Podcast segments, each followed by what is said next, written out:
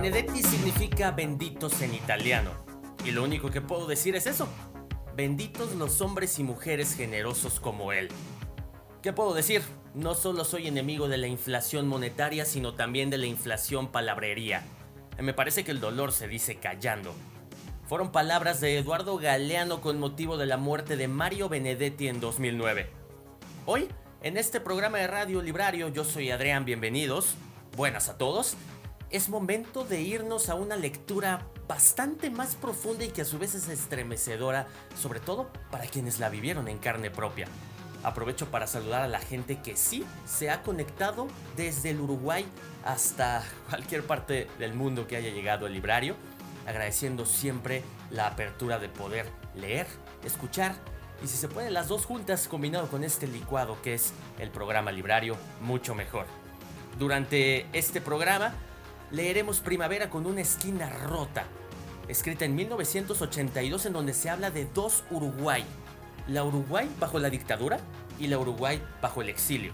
Entonces hay voces extremadamente poderosas que nos muestran uno y otro contraste, porque así han sido, contrastantes todos estos hechos políticos que llevados a una lectura tan poderosa como la de Mario Benedetti, funciona. A través del Twitter Ortega Goat, Facebook Ortega-locutor, Instagram Ortega-locutor, el hashtag es librario y sigan por favor el podcast así como librario en donde encontramos ya en una segunda temporada comenzando el segundo año de lecturas nuevas aventuras. Comenzamos ahora con Primavera con una esquina rota de Mario Benedetti. Bienvenidos a todos. Esta noche estoy solo. Mi compañero, algún día sabrás el nombre, está en la enfermería. Es buena gente, pero de vez en cuando no viene mal estar solo. Puedo reflexionar mejor. No necesito armar un biombo para pensar en vos. Dirás que cuatro años, cinco meses y 14 días son demasiado tiempo para reflexionar. Y es cierto. Pero no son demasiado tiempo para pensar en vos. Aprovecho para escribirte porque hay luna. Y la luna siempre me tranquiliza, es como un bálsamo. Además ilumina, así sea precariamente, el papel, y esto tiene su importancia porque a esta hora no tenemos luz eléctrica. En los dos primeros años ni siquiera tenía luna, así que no me quejo. Siempre hay alguien que está peor, como concluía Sopo, y hasta peorísimo, como concluyo yo. Es curioso, cuando uno está fuera e imagina que por una razón o por otra puede pasar varios años entre cuatro paredes piensa que no aguantaría, que eso sería sencillamente insoportable.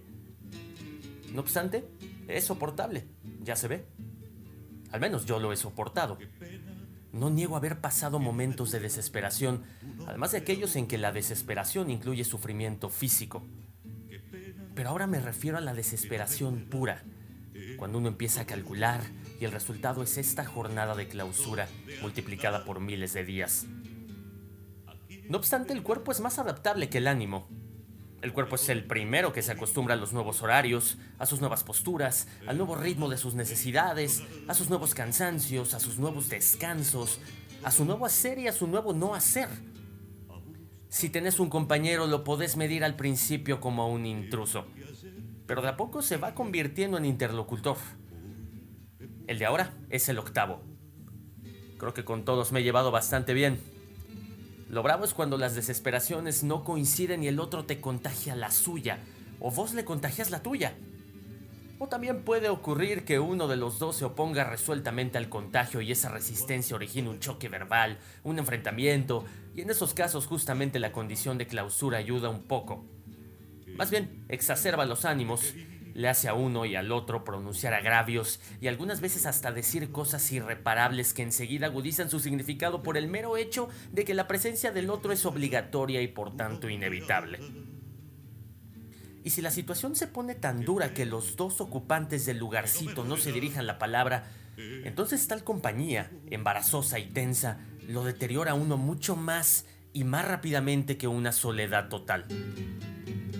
Por suerte, en este ya largo historial tuve un solo capítulo de ese estilo y duró poco. Estábamos tan podridos de ese silencio a dos voces que una tarde nos miramos y casi simultáneamente empezamos a hablar. Después fue fácil. Hace aproximadamente dos meses que no tengo noticias tuyas.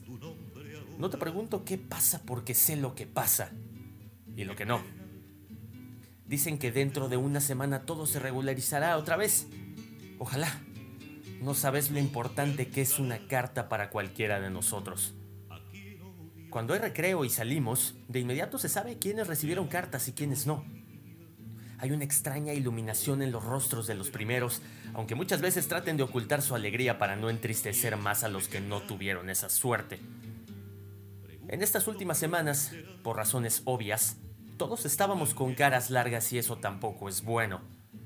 De modo que no tengo respuesta a ninguna pregunta tuya, sencillamente porque carezco de tus preguntas. Pero yo sí tengo preguntas. No las que vos ya sabés sin necesidad de que te las haga y que dicho sea de paso, no me gusta hacerte para no tentarte a que alguna vez, en broma o lo que sería muchísimo más grave, en serio, me digas, ya no. Simplemente quería preguntarte por el viejo. Hace mucho que no me escribe y en este caso tengo la impresión de que no hay ninguna otra causa para la no recepción de cartas. Solo que hace mucho que no me escribe y no sé por qué. Repaso a veces, solo mentalmente claro, lo que recuerdo haberle escrito en algunos de mis breves mensajes, pero no creo que haya habido en ellos nada que lo hiriera. ¿Lo ves a menudo? Otra pregunta. ¿Cómo le va a Beatriz en la escuela? En su última cartita me pareció notar cierta ambigüedad en sus datos. ¿Te das cuenta de que te extraño? Pese a mi capacidad de adaptación, que no es poca, esta es una de las faltas a las que ni mi ánimo ni mi cuerpo se han acostumbrado. Al menos hasta hoy. ¿Llegaré a habituarme? No lo creo. ¿Vos te habituaste?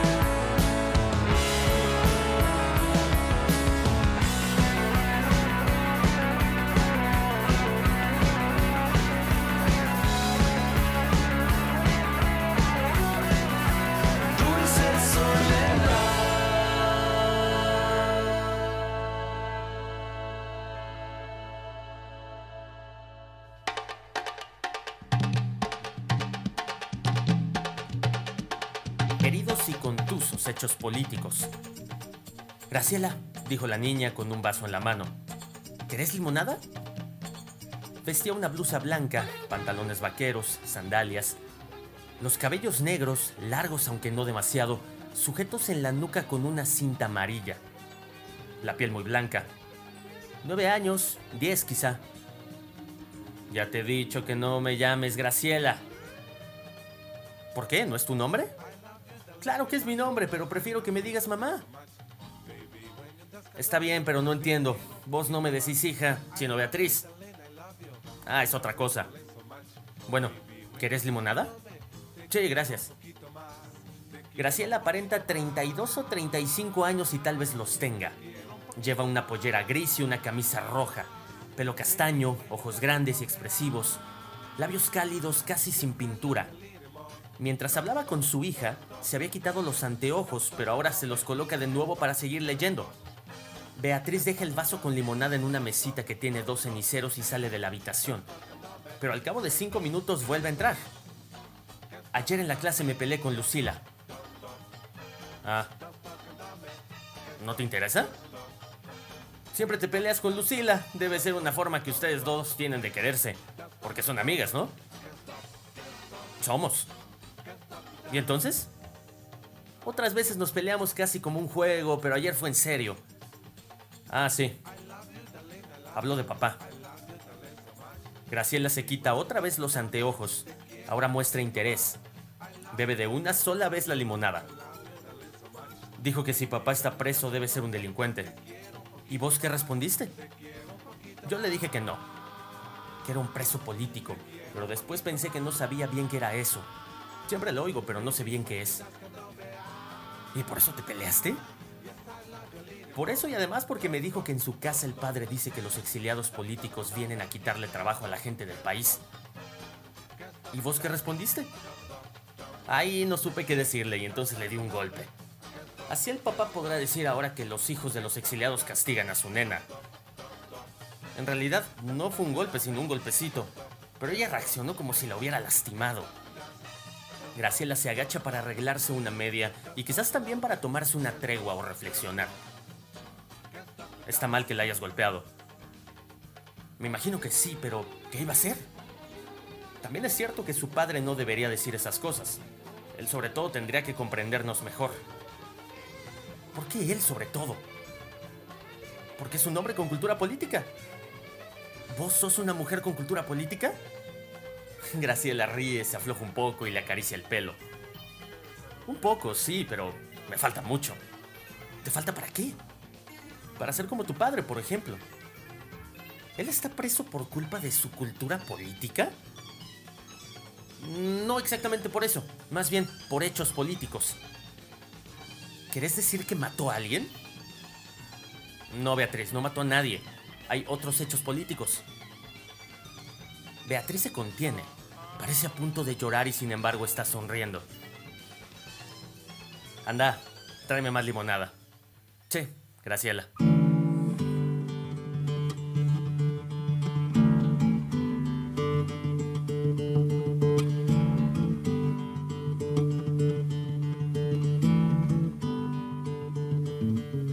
calle Yupe raya el medio, encuentra Belvedere, el tren saluda desde abajo, con silbos de tristeza, aquellas filas infinitas, saliendo de central, el empedrado está tapado, pero allí está la primavera en aquel barrio, se llama soledad, se llama gritos de ternura, pidiendo para entrar y en el apuro está lloviendo, ya no se apretarán mis lágrimas en tus bolsillos. Cambiaste de sacón, un día nos encontraremos, en otro carnaval tendremos suerte si aprendemos que no hay ningún rincón, que no hay ningún atracadero que pueda disolver en su escondite lo que fuimos.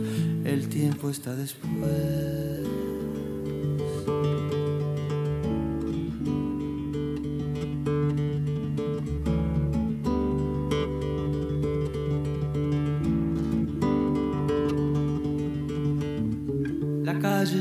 Raya el medio, encuentra Belvedere, el tren saluda desde abajo, con silbos de tristeza, aquellas filas infinitas, saliendo de central, el empedrado está tapado, pero allí está la primavera en aquel barrio, se llama soledad, se llama gritos de ternura, pidiendo para entrar y en el apuro está lloviendo, ya no se apretarán mis lágrimas en tus bolsillos, cambiaste de sacón, un día nos encontraremos, en otro carnaval tendremos suerte si aprendemos que no hay ningún rincón, que no hay ningún atracadero que pueda disolver en su escondite lo que fuimos, el tiempo está después.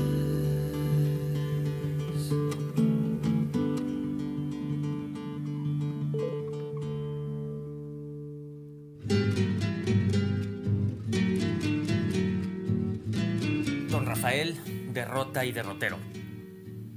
Lo esencial es adaptarse. Ya sé que a esta edad es difícil, casi imposible. Y sin embargo, después de todo, mi exilio es mío. No todos tienen un exilio propio. A mí quisieron encajarme uno ajeno. Vano intento, lo convertí en mío. ¿Cómo fue? Eso no importa. No es un secreto ni una revelación. Yo diría que hay que empezar a apoderarse de las calles, de las esquinas, del cielo, de los cafés, del sol y lo que es más importante, de la sombra. Cuando uno llega a percibir que una calle no le es extranjera, solo entonces la calle deja de mirarlo a uno como un extraño. Y así con todo. Al principio yo andaba con un bastón, como quizá corresponda a mis 67 años, pero no era cosa de la edad, era una consecuencia del desaliento. Allá Siempre había hecho el mismo camino para volver a casa. Y aquí echaba eso de menos. La gente no comprende ese tipo de nostalgia. Creen que la nostalgia solo tiene que ver con cielos y árboles y mujeres. A lo sumo con militancia política. La patria, en fin. Pero yo siempre tuve nostalgias más grises, más opacas. Por ejemplo, esa. El camino de vuelta a casa una tranquilidad, un sosiego, saber qué viene después de cada esquina, de cada farol, de cada kiosco. Aquí, en cambio, empecé a caminar y a sorprenderme. Y la sorpresa me fatigaba. Y por añadidura no llegaba a casa sino a la habitación. Cansado de sorprenderme, eso sí, tal vez por eso recurrí al bastón. Para minorar tantas sorpresas o quizás para que los compatriotas que iban encontrando me dijeran, pero don Rafael, ¿usted allá no usaba bastón? Y yo pudiera contestarles, bueno, tampoco vos usabas guayabera. Sorpresa por sorpresa. Uno de esos asombros fue una tienda con máscaras de colores un poco abusivos, hipnotizantes. No podía habituarme a las máscaras aunque siempre fueran las mismas, pero junto con la recurrencia de las máscaras se repetía también mi deseo o quizás mi expectativa de que las máscaras cambiaran y diariamente me asombraba encontrar las mismas. Y entonces el bastón me ayudaba.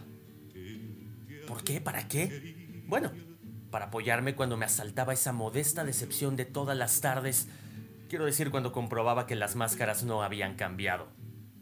Y debo reconocer que mi expectativa no era tan absurda, porque la máscara no es un rostro, es un artificio, ¿no? Un rostro cambia solo por accidente, quiero decir en su estructura, no en su expresión, que ésta sí es variable. En cambio, una máscara puede cambiar por miles de motivos digamos, por ensayo, por experimentación, por ajuste, por mejoría, por deterioro, por sustitución. Solo a los tres meses comprendí que no podía esperar nada de las máscaras. No iban a cambiar esas empecinadas, esas tosudas. Y empecé a fijarme en los rostros. Al fin de cuentas, fue un buen cambio. Los rostros no se repetían. Venían hacia mí y dejé el bastón. Ya no tenía que apoyarme para soportar el estupor. Quizás cada rostro no cambiara con los días, sino con los años, pero los que venían a mí, con excepción de una mendiga huesuda y tímida, eran siempre nuevos. Y con ellos venían todas las clases sociales. En autos impresionantes, en autitos modestos, en autobuses, en sillas de ruedas o simplemente caminando. Ya no eché de menos el camino, montevideano y consabido, de vuelta a casa. En la nueva ciudad había nuevos derroteros. Derrotero viene de derrota, ya lo sé. Nuestra derrota no será total, pero es derrota. Ya lo había comprendido, pero lo confirmé plenamente cuando di la primera clase. El alumno se puso de pie y pidió permiso para preguntar. y preguntó, Maestro, ¿por qué razón su país, una sentada democracia liberal, pasó tan rápidamente a ser una dictadura militar? Le pedí que no me llamara maestro. No es nuestra costumbre, pero se lo pedí solamente para organizar la respuesta. Le dije lo consabido, que el proceso empezó mucho antes, no en la calma, sino en el subsuelo de la calma. Y fui anotando en el pizarrón los varios rubros, los periodos, los corolarios, y el muchacho asintió, y yo leí en sus ojos comprensivos toda la dimensión de mi derrota, de mi derrotero. Y desde entonces regreso cada tarde por una ruta distinta. Por otra parte, ahora ya no vuelvo a una habitación. Tampoco es una casa. Es simplemente un apartamento, o sea, un simulacro de casa. Una habitación con agregados. Pero la nueva ciudad me gusta. ¿Por qué no? Su gente, menos mal, tiene defectos. Y es muy entretenido especializarme en ellos. Las virtudes, por supuesto también las poseen, generalmente aburren. Los defectos no. La cursilería, por ejemplo, es una zona prodigiosa en la que nunca acabo de especializarme. Mi bastón, sin ir más lejos, era un amago de cursilería y sin embargo tuve que abandonarlo. Cuando me siento cursi, me desprecio un poquito y eso es malísimo, porque nunca es bueno despreciarse, a menos que existan fundadas razones, que por cierto no es mi caso.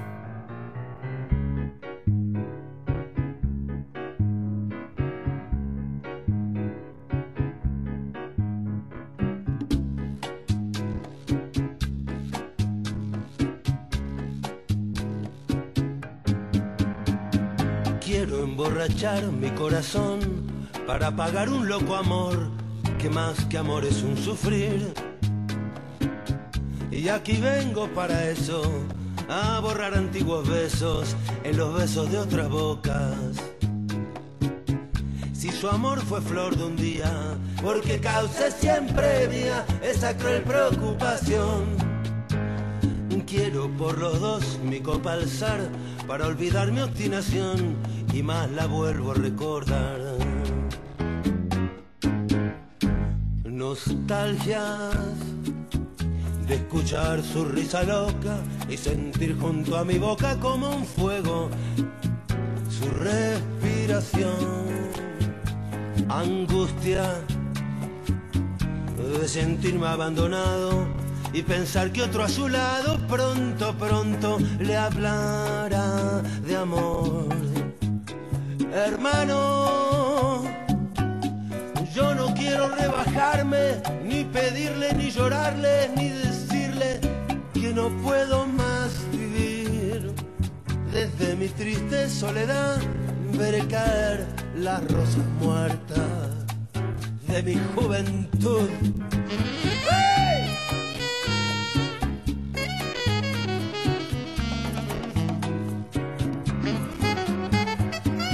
Bandoneón, tu tango gris, quizás a ti te hiera igual algún amor sentimental.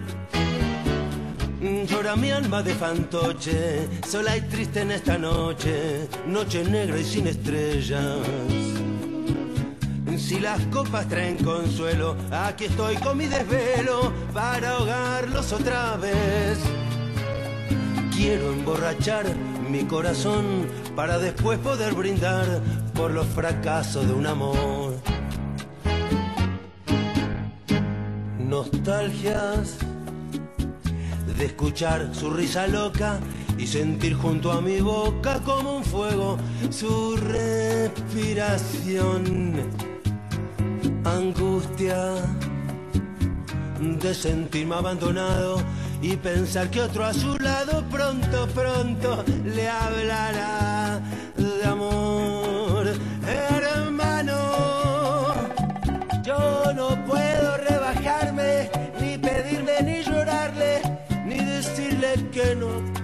más vivir. Desde mi triste soledad veré caer las rosas muertas de mi juventud.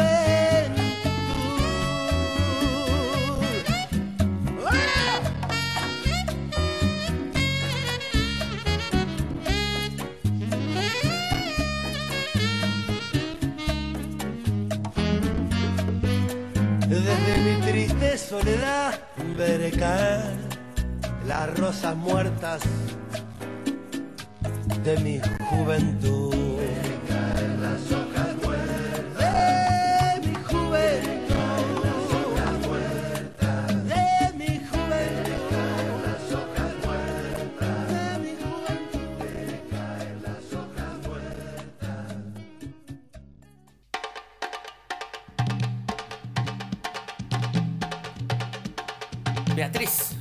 Estaciones. Las estaciones son por lo menos invierno, primavera y verano. El invierno es famoso por las bufandas y la nieve. Cuando los viejecitos y las viejecitas tiemblan en invierno se dice que tiritan. Yo no tirito porque soy niña y no viejecita y además porque me siento cerca de la estufa. En el invierno de los libros y las películas hay trineos, pero aquí no. Aquí tampoco hay nieve. ¿Qué aburrido es el invierno aquí? Sin embargo, hay un viento grandioso que se siente sobre todo en las orejas. Mi abuelo Rafael dice a veces que se va a retirar a sus cuarteles de invierno. Yo no sé por qué no se retira a cuarteles de verano. Tengo la impresión de que en los otros va a tiritar porque es bastante anciano. Jamás hay que decir viejo sino anciano. Un niño de mi clase dice que su abuela es una vieja de mierda. Yo le enseñé que en todo caso debe de decir anciana de mierda. Otra estación importante es la primavera.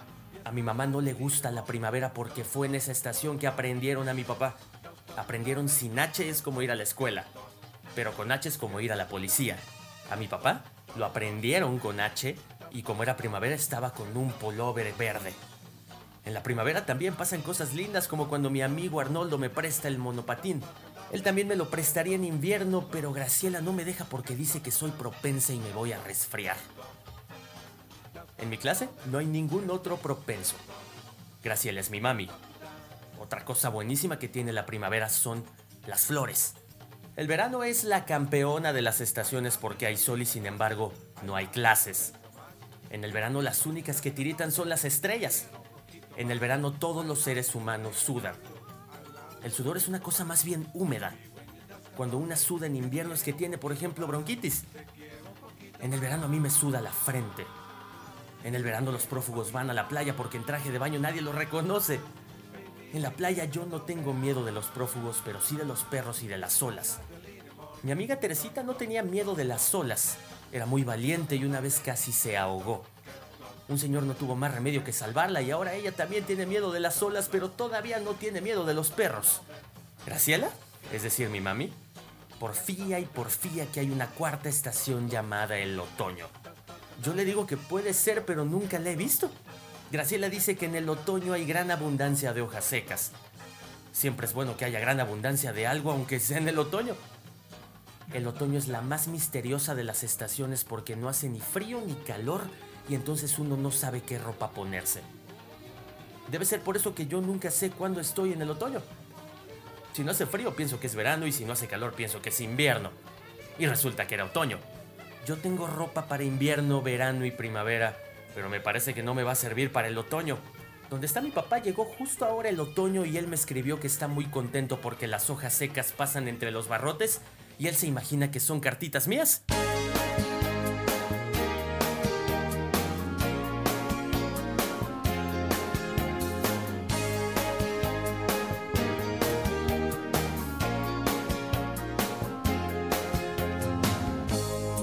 Un adiós en la pared, dos palabras. Algún día volveré, rabia amarga. No sé si él con la razón, si con el alma. Una tarde, tú y yo, cuerpo a cuerpo abrazados, pienso en ti, es que tengo miedo. Pierdo a pulso el corazón, no te miento.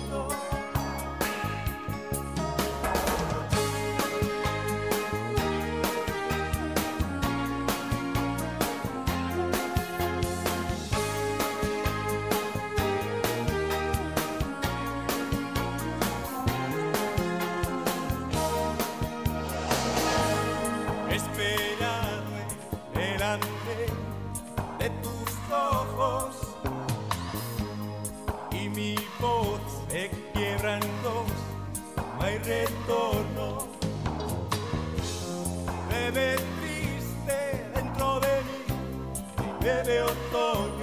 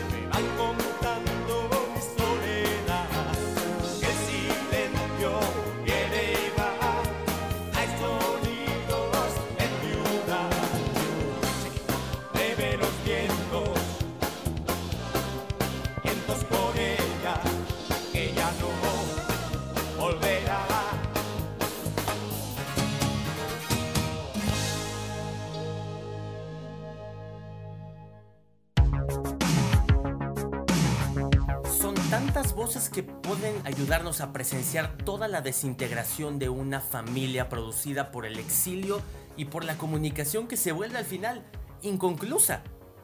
Ese golpe militar de 1973 ofrece a un Mario Benedetti, que todavía estaba en el exilio, un espejo roto que nosotros tenemos que reconstruir.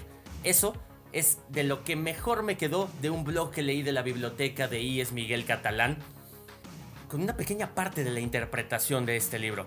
Yo lo dejo para ustedes y que continúen conectándose a través de las diferentes plataformas en Librario. Yo soy Adrián Ortega, hashtag Librario en Spotify, también lo encuentran a su vez en Anchor y por supuesto en estas emisiones a través de radio y televisión Querétaro.